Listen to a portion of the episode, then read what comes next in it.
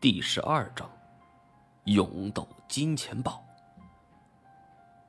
豹子是猫科动物中最为狡猾的一种。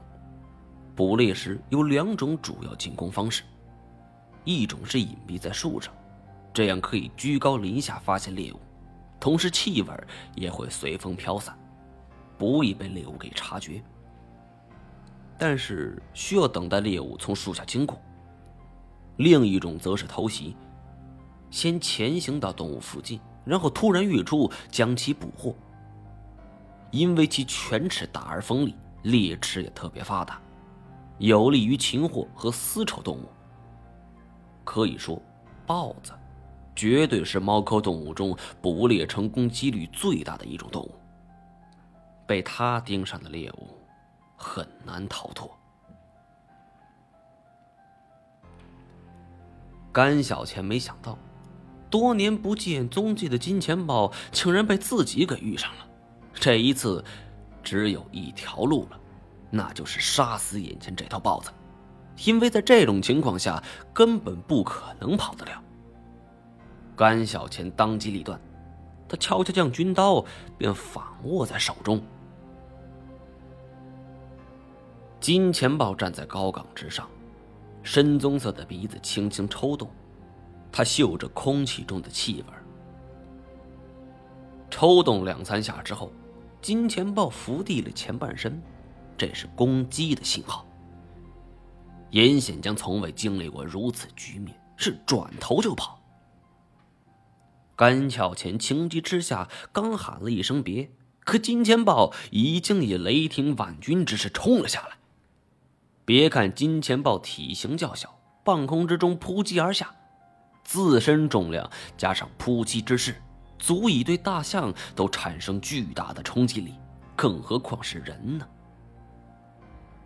甘小钱是见机得快，第一时间冲了上去，但终究晚了一步。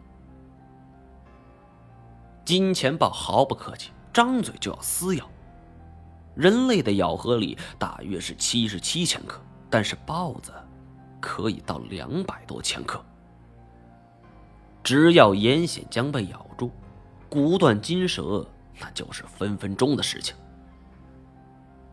此刻，甘小千已经冲到最前方，大喝一声，挺刀刺入。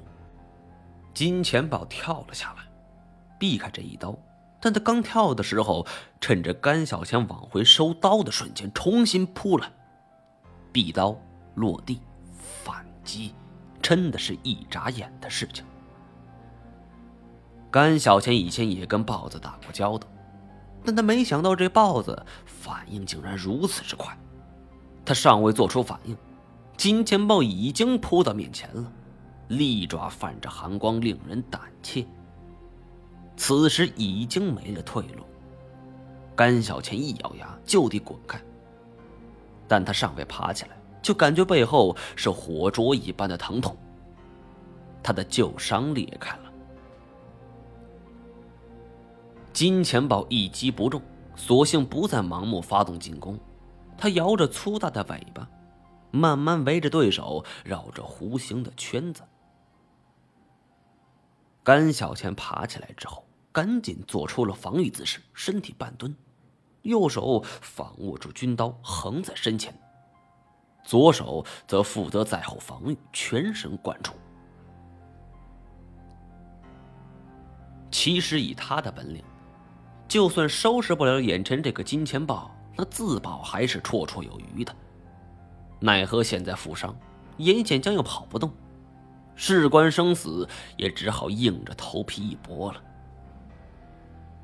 说时迟，那时快，金钱豹拔足上前，四只利爪蹬地，在地上留下四个坑洞。转眼间，他已经扑到身前了。甘小千横砍一刀。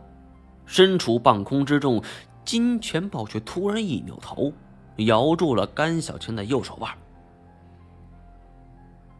豹子身材虽然小，但是身体柔韧性极佳，伸展扭曲是样样不在话下。可没想到，它竟然能在半空之中变换头部的方向。本来这一刀，甘小千是瞄准了他的脖子。可没想到他头一偏，这刀刃划着脖颈就刺了过去。金钱豹咬住手腕，马上搭了两只爪子，是全力的撕咬。甘小钱剧痛之下，军刀脱手，但他此刻还是不敢甩动胳膊的。金钱豹的体重、咬合力，再加上甩动的力量，他这手非得齐腕而断不可。金钱豹的爪子像是六把钢刀。刺入了甘小钱的肉里边，豁开了几厘米深的口子。好在甘小钱久经沙场，他不顾被咬的右腕，是伸出左手去接了脱手军刀，对准了金钱豹柔软的腹部，狠狠的刺了下去。金钱豹满以为已经得手了，可没想到对方会绝地反击。只一刀便刺破了腹部。他松开了钢牙利爪，四肢扑腾，亮出爪子，像是钢刀一般，在甘小钱身上豁开口子。但是甘小钱不敢放松，这种时候不是你死，就是我亡。甘小钱紧握着刀柄，使出浑身力气往上一提。